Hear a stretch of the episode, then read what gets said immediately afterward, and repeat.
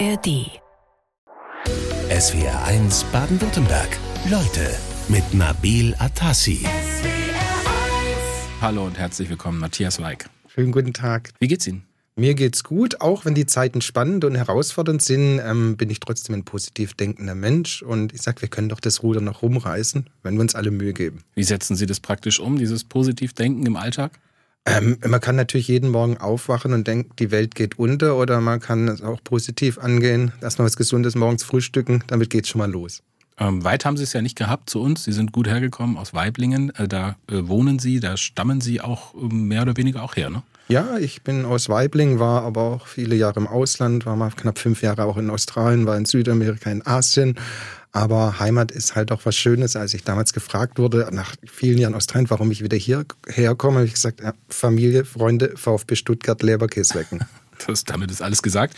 Sie sind Finanzexperte. Sie äh, beobachten den Zustand der Wirtschaft, der Märkte und Finanzen seit Jahren ganz genau. Aktuell haben wir die Proteste der Landwirte in Deutschland, aber nicht nur die Bauern sind auf der Straße. Viele Unternehmer, Spediteure haben sich angeschlossen. Ähm, wir stehen diese Woche höchstwahrscheinlich vor einem neuen äh, gigantischen Sechstagestreik äh, bei der Bahn. Überrascht Sie dieses hohe Maß an Unzufriedenheit? Nein, weil ähm, ich sage immer, in Deutschland, der Deutsche ist sehr gemütlich, aber wenn es an Geldbeutel geht, dann wird es spannend, das sage ich schon lange. Und ähm, jetzt merken es die Leute eben am Geldbeutel.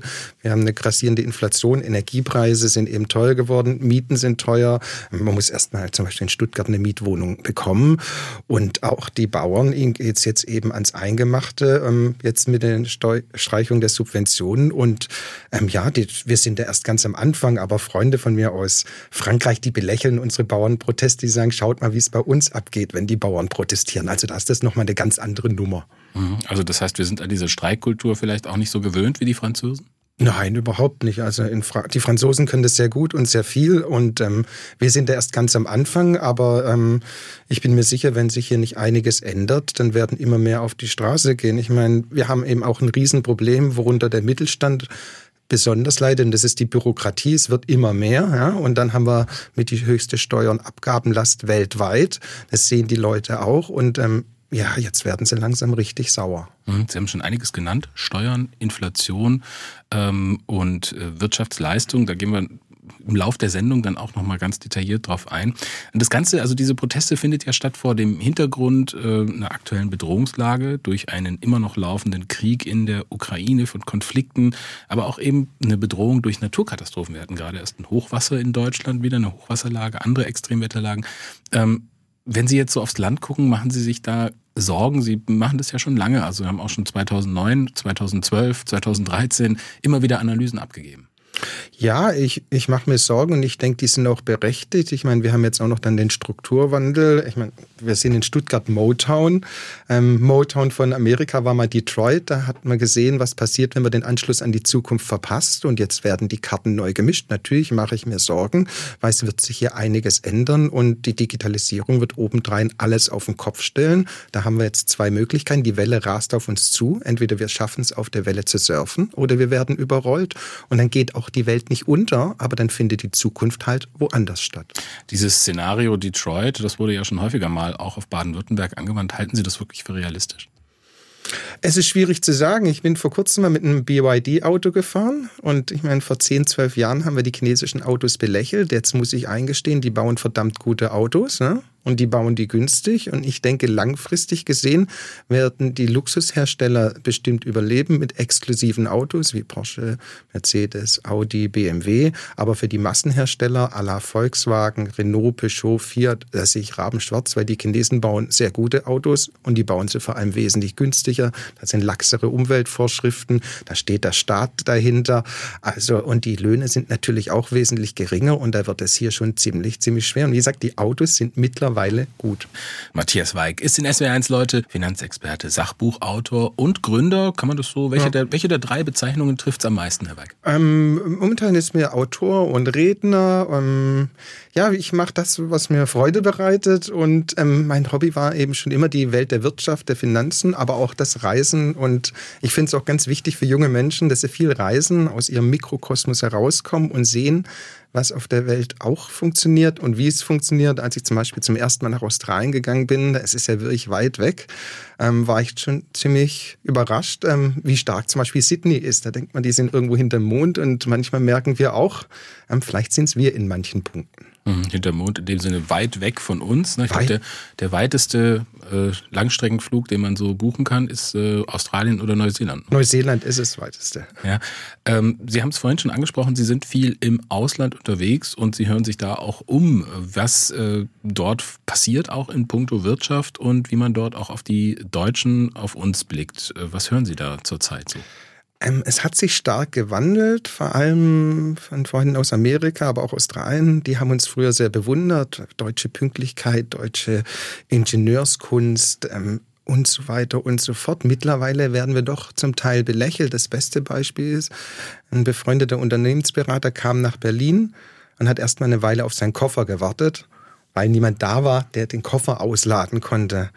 Ein paar Tage später saß er für zwei Stunden im ICE und hat gewartet und er hat gemeint, wer bezahlt mir das? Ich werde pro Stunde bezahlt. Und die Denke haben wir gar nicht, weil wir es so als gegeben hinnehmen. Also ähm, sie, sie belächeln uns und natürlich auch in puncto Energiepolitik. Ähm, wir haben mit die st höchsten Strompreise seit Jahren weltweit, auch gigantische Energiepreise, was nicht gut für den Wirtschaftsstandort ist. Und da schütteln die natürlich auch den Kopf, auch mit E-Mobilität oder Benzinerverbot. Ähm, wie gesagt, einer aus Amerika hat gesagt, das ist wie wenn wir die Axt an Silicon Valley ansetzen würden. Das würde sich bei uns niemand getrauen. Mhm. Sie haben Ihren Abschluss ja auch in Australien gemacht, als Sie äh, dort waren für ein paar Jahre, ähm, International Business äh, dort studiert. Warum jetzt ausgerechnet in Australien? Ähm, nach dem Abitur war ich ähm, fast zwei Jahre unterwegs mit dem Rucksack, kreuzen wir durch Südamerika, Asien, aber auch Australien. Da habe ich mir überlegt, wo kann ich denn hingehen?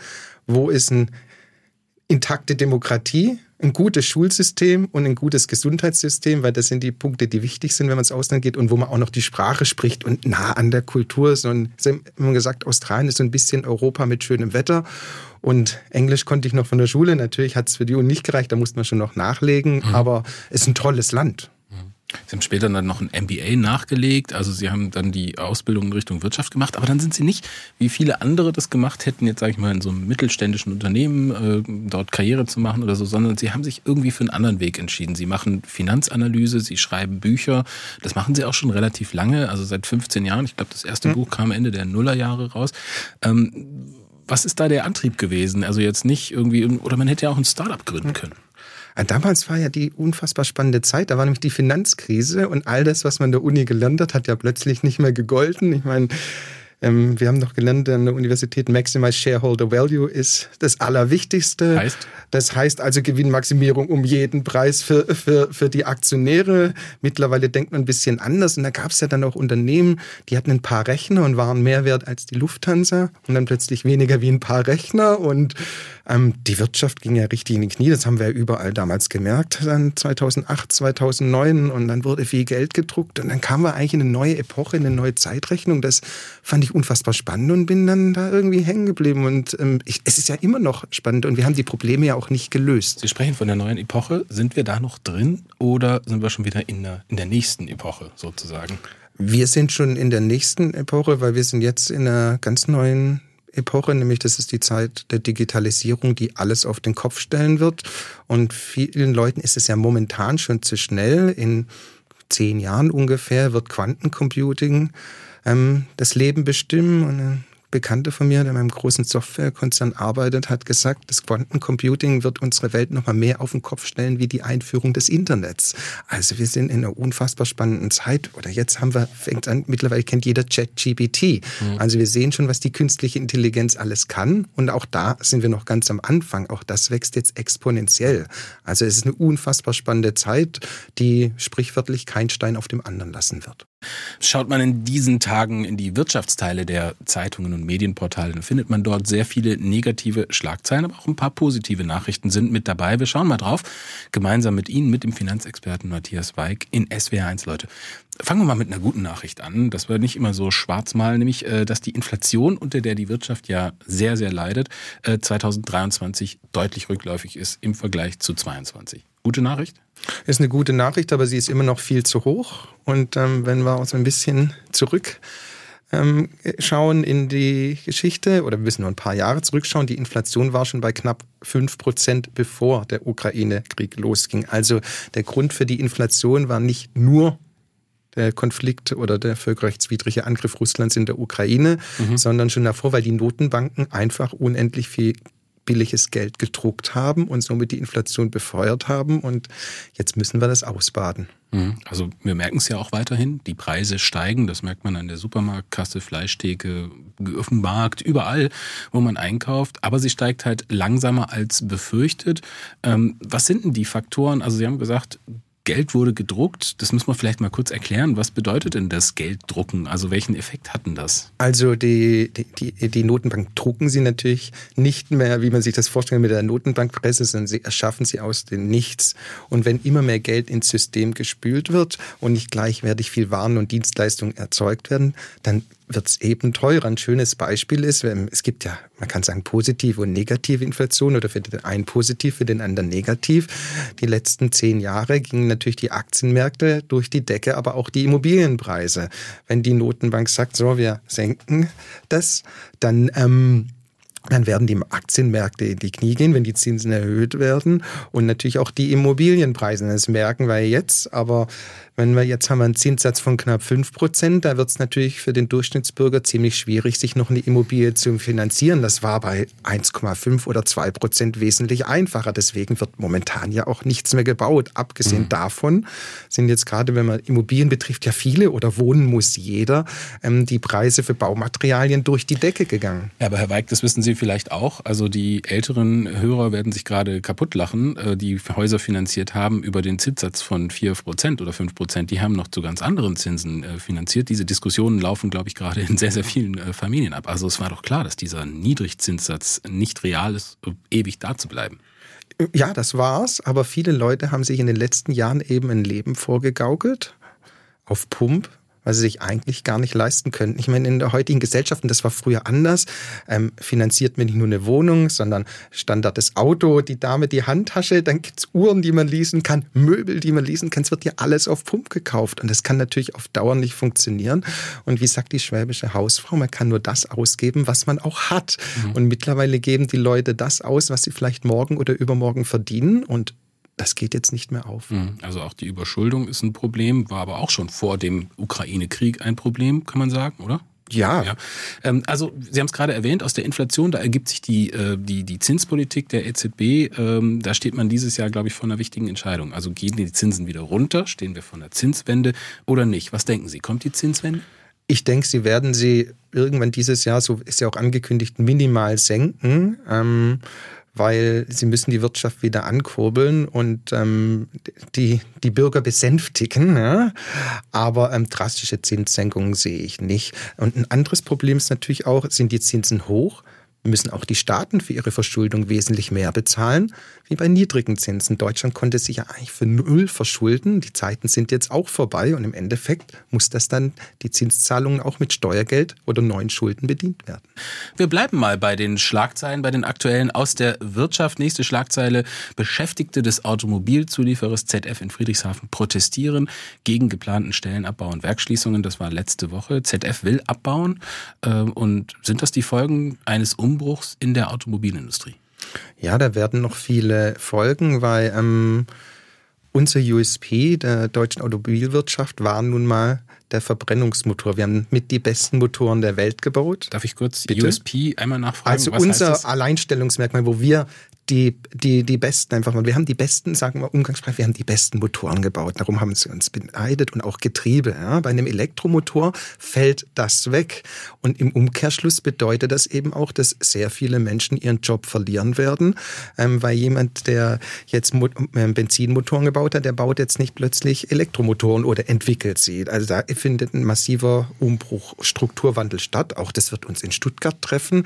Der Antriebsstrang wird von Mercedes zum Beispiel entlang des Neckars gebaut und ähm, es werden neue Stellen entstehen, aber zumeist nicht für die, die ihren Job verloren haben. So ist es nun mal. Und der Wandel wird sich auch nicht aufhalten lassen. Also auch Bosch will ja Stellen streichen in der Automobilzulieferersparte, aber wenn man jetzt auf die Firma ZF Friedrichshafen mal schaut, dann machen die ja immer noch Gewinne. Also 45 Milliarden Euro Umsatz 2023, eine Rendite für die Aktionäre um 5 Prozent. Warum also Schließungen und Entlassungen? Macht doch keinen Sinn.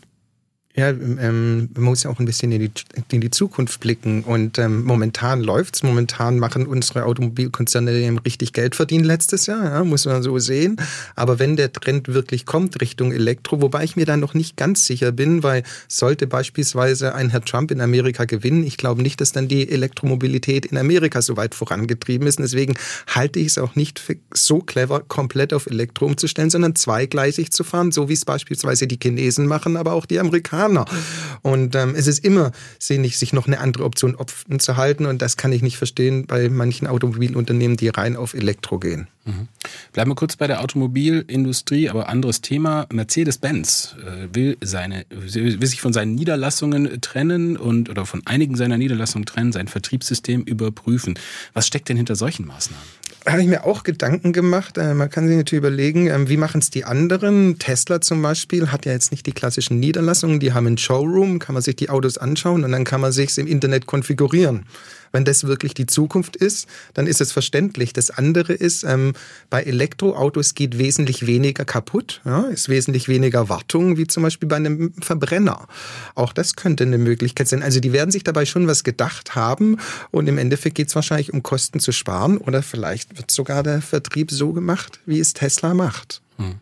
Also das heißt, dass man sich sein Auto online, aber das ist ja für viele Menschen eigentlich ein Schritt in die falsche Richtung, denn die wünschen sich eigentlich eher eine Beratung und das kann man ja generell feststellen, dass man eine gute Beratung eigentlich nur noch selten findet. Aber die gute Beratung kann man auch im Showroom machen. Da brauchen wir jetzt nicht überall die Händler. Und wir müssen auch, ähm, wir sind jetzt nicht alt, aber wir sind auch nicht mehr die Jüngsten. Wir müssen ja auch in die Zukunft blicken. Und wenn man mit jüngeren Menschen redet, die machen alles über ihr Telefon. Ja, die, die denken und ticken ganz anders. Also, ähm, und gerade bei so einer Entscheidung, das ist ja nicht kurzfristig, sondern langfristig gedacht. Und auch da im Bereich des Vertriebs bei Automobilkonzernen wird die Digitalisierung eine maßgebliche Rolle spielen. Und vielleicht ist das eines der Gründe. Mhm. Ich habe noch eine positive Nachricht, äh, nämlich Nokia investiert knapp 360 Millionen Euro, unter anderem in den Standort Ulm. Dort sollen Chips designt werden. Ähm, das, da geht es um die Zukunftsfähigkeit Europas oder wo sehen Sie da den? Ist das eine sehr positive Nachricht? Es ist auf jeden Fall eine gute Nachricht, aber ähm, ich weiß jetzt nicht, ob uns das den Wirtschaftsstandort Deutschland retten wird. Die führenden Chip-Hersteller sind nun mal in Taiwan, wenn man das von der Relation anschaut und die bauen auch die besten Chips. Aber natürlich haben wir in dem Bereich massiv geschlafen und Asien und auch Amerika massiv ähm, investiert. Und ähm, sind solche Nachrichten dann nicht genau das, was wir brauchen? Natürlich brauchen wir das. Wir brauchen diese Nachrichten, aber wir müssen es eben auch in Relation sehen. Da entstehen vielleicht ein paar hundert Jobs und gleichzeitig werden tausende Jobs im Automotive-Bereich ähm, von hochbezahlten Fachkräften wegfallen. Die sichere Bank die Basis des Wohlstands hier in Baden-Württemberg, das war seit eh und je vor allem die Automobilindustrie. Doch auch die steckt mitten in der Umbauphase. Wir haben vorhin schon drüber gesprochen. Diese Umbauphase ist auch nicht klein, sondern eher gigantisch, könnte man sagen. Wie gut ist denn die Automobilindustrie in Baden-Württemberg Ihrer Ansicht nach auf die Zukunft vorbereitet? Soll ich die Wahrheit sagen? Dafür haben wir Sie eingeladen. Ähm, also, also, Wahrheit ist ein relativer Begriff, ja. aber ja. Ähm, ich denke, nicht optimal ist noch milde ausgedrückt, ähm, weil die Automobilindustrie, wir waren nun mal, die haben die besten Autos gebaut. Wir haben Produzenten gehabt, wie jetzt hier zum Beispiel Mercedes, Porsche, aber auch BMW, Audi. Ähm, und wir haben uns darauf sehr ausgeruht und haben auf die anderen herabgeblickt und sie belächelt und nicht erkannt, dass sich auch woanders sehr viel tut, insbesondere in China. Und wie ich es vorhin schon erwähnt hatte, die Chinesen bauen mittlerweile nicht mehr die Autos, über die wir lachen müssen, sondern die sind ziemlich gut und die sind eben auch günstig. Und ähm, jetzt wird es spannend, ob wir noch den Anschluss ans 21 21. Jahrhundert schaffen und auch ähm, mit welcher Mannschaft. Und uns muss klar sein, wenn wir jetzt in unsere Produktionsstätten reinschauen, was Antrieb ist, Motoren, Getriebe und so weiter und so fort. Da wird einiges wegfallen. Und wir brauchen auch ähm, Hightech-Spezialisten, wir brauchen ITler und ähm, die meisten sehr guten ITler ähm, überlegen sich, ob sie noch in Deutschland bleiben oder woanders hingehen, wo sie mehr verdienen, ne? bessere Forschungsmöglichkeiten haben und weniger Steuern bezahlen. Also wir müssen uns jetzt hier wir müssen richtig Gas geben. Okay, da haben wir jetzt ein paar Themen, Herr Beik. Wenn man jetzt mal auf die chinesischen Autos guckt, da habe ich jetzt zum Beispiel Ulrich Hosfeld aus Börtlingen. Der sagt, ja, die mögen ja inzwischen Zeit gut und günstig sein, diese äh, chinesischen Autos. Er würde jedoch überall womöglich keine Produkte aus China versuchen zu kaufen. Also ist unser Verhalten als Konsumenten äh, als Konsumentinnen und Konsumenten nicht auch wichtig in dem Bereich? Äh, ist da was steuerbar oder ist das in der wirtschaftlichen Denke absolut nicht erlaubt, sowas? Ja, also wenn wir jetzt beim Automobil anschauen, klar, wenn wir alle deutsche Autos kaufen, ist das schon schön, aber der größte Markt ist China und der zweitgrößte ist Amerika. Und die Chinesen und die Amerikaner müssen unsere Autos kaufen und nicht nur wir Deutsche, weil wir einfach viel zu klein und unbedeutend sind. In China leben über eine Milliarde, in Amerika über 400 Millionen Leute. Das ist was anderes wie wir mit unseren 80 Millionen. Klar, es ist gut, wenn man ähm, lokale Produkte kauft, aber uns muss auch klar sein, wenn man mal ein Auto wirklich auseinanderdröselt, wie viele Teile wirklich aus Deutschland kommen und wie viele Teile aus China kommen und bei uns nur zusammengebaut werden, das ist kein unerheblicher Teil. Wenn man die ganzen chinesischen E-Autos anguckt, die jetzt auf dem Vormarsch sind, also die Amerikaner erheben bereits Zölle, also die USA hm. erhebt bereits äh, Zölle. Die Regierung Biden hat die Zölle aus der Trump-Ära belassen auf äh, chinesische Autos, äh, will die vielleicht sogar noch erhöhen. Ähm, ist das auch ein Modell, mit dem wir uns überlegen sollten anzufreunden, also Strafzölle in der EU? Wir, Deutschland ist eine Exportnation. Unser wichtigster Handelspartner ist China. Wollen wir mit denen wirklich Streit anfangen? Also die Chinesen sind doch ein bisschen größer und mächtiger und haben ein anderes politisches System. Die können ganz andere Dinge aussitzen und durchdrücken. Das hatten wir auch während der Corona-Zeit gesehen. Und was ist, wenn dann die Chinesen anfangen, unsere Unternehmen in China zu gängeln? Also ich glaube nicht, dass wir in dem Punkt als Gewinner hervorgehen. Hm, also Ursula von der Leyen sieht es anders. Die sagt, die Preise dieser Autos werden durch riesige staatliche Subventionen künstlich gedrückt. Das haben sie auch gesagt. Der chinesische Staat steht dahinter. Das verzerrt unseren Markt. Also wenn wir äh, wirklich fairen Wettbewerb wollen, ist das dann überhaupt zu umgehen? Die Gegenposition ist äh, unser Verkehrsminister, Bundesverkehrsminister Volker Wissing, der ist da skeptisch. Ja, da bin ich ganz auf seiner Seite, weil wollen wir wirklich einen Wirtschaftskrieg mit China und wir wollen ja jetzt hier auch Elektromobilität und ähm, erneuerbare Energien, dann müssen wir mal schauen, ähm, die meisten Solarpanels kommen aus China, da können die uns furchtbar ärgern.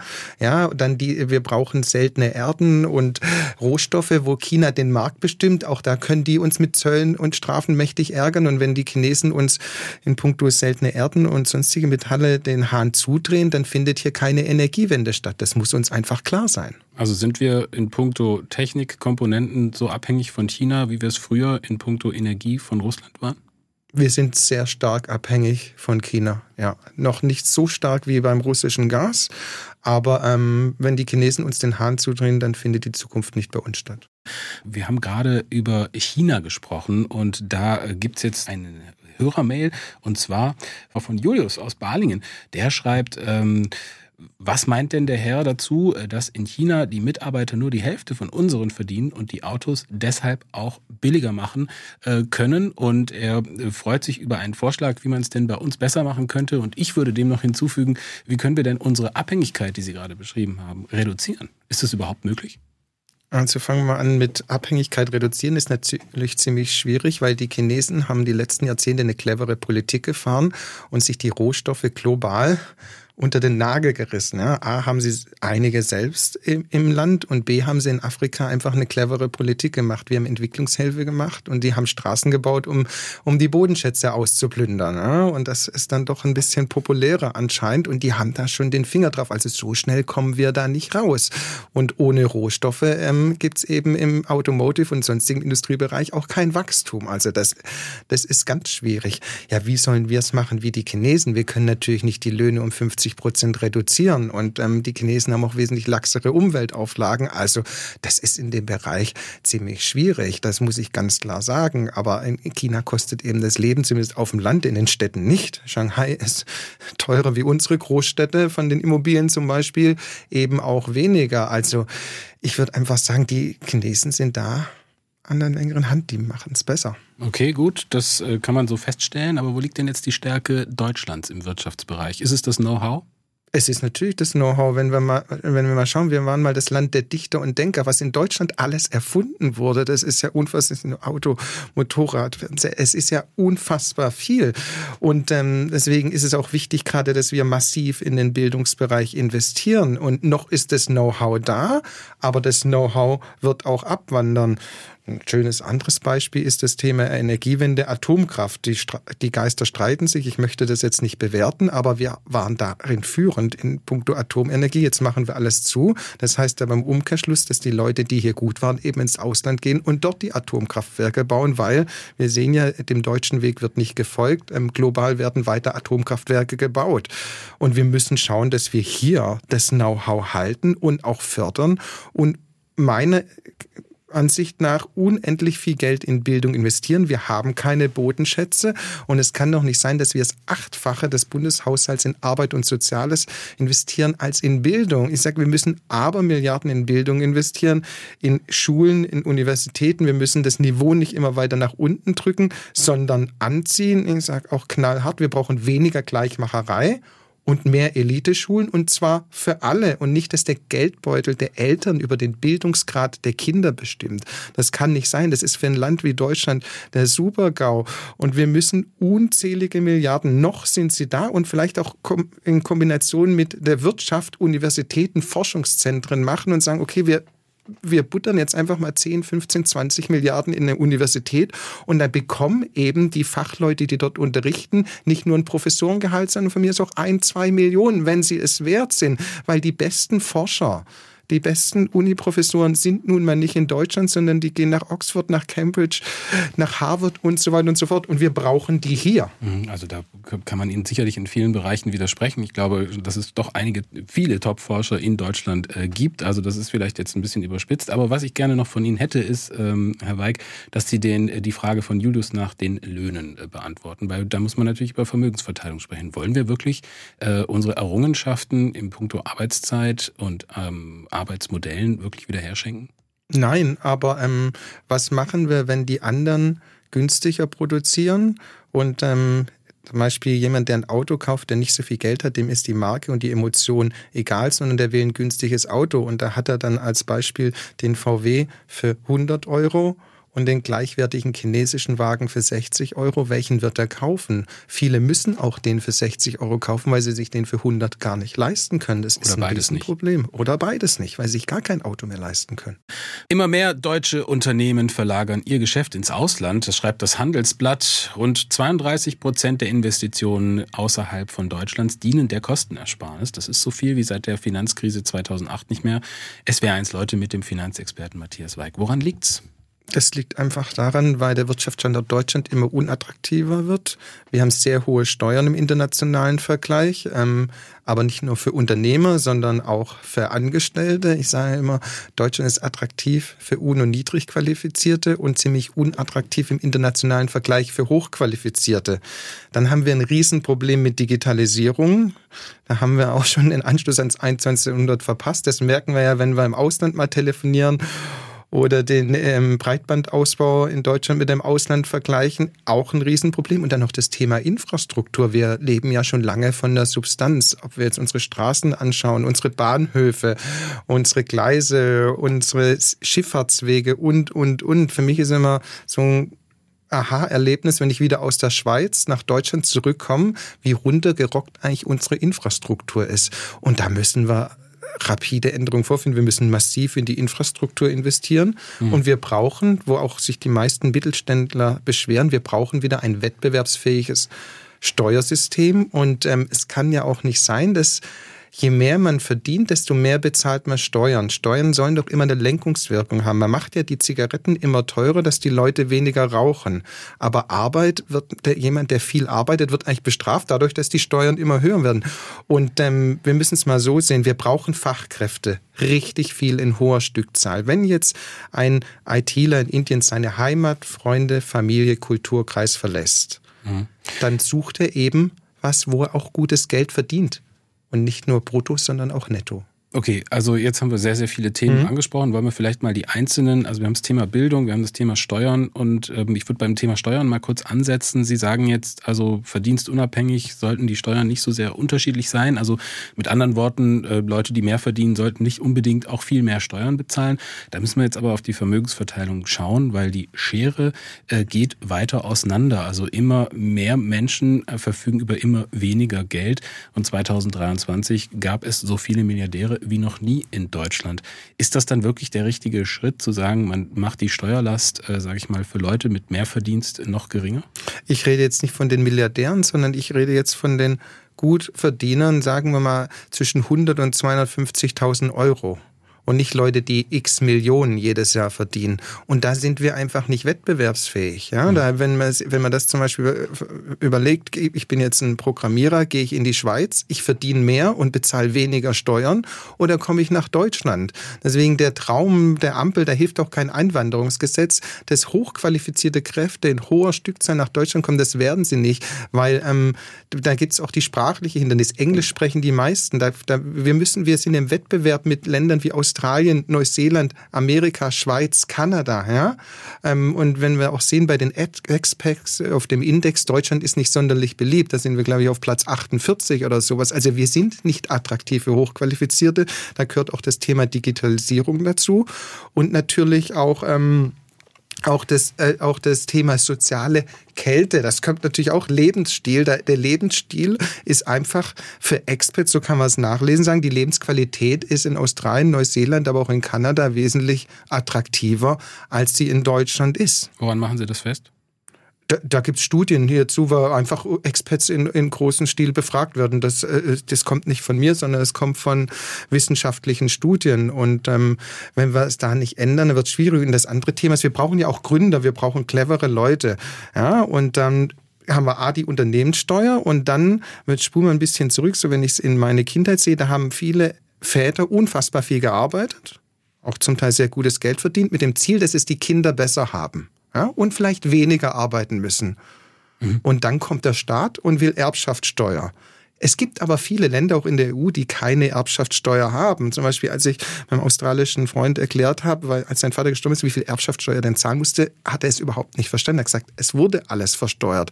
Auch das nehmen Gründe in Betracht. Er sagt, er würde nie in so ein Land ziehen, wo er auch noch das noch, was die Kinder noch mal das versteuern müssen, was er bereits versteuert hat. Ich weiß, ein brandheißes ja, Thema. Da, brandheißes Thema, weil auch da wird ja viel argumentiert, dass die meisten Vermögen oder das größte Vermögen in Deutschland vertikal weitergegeben wird, also sprich entlang der Erblinie und dass daran auch auch ein Teil unserer Gesellschaft krankt.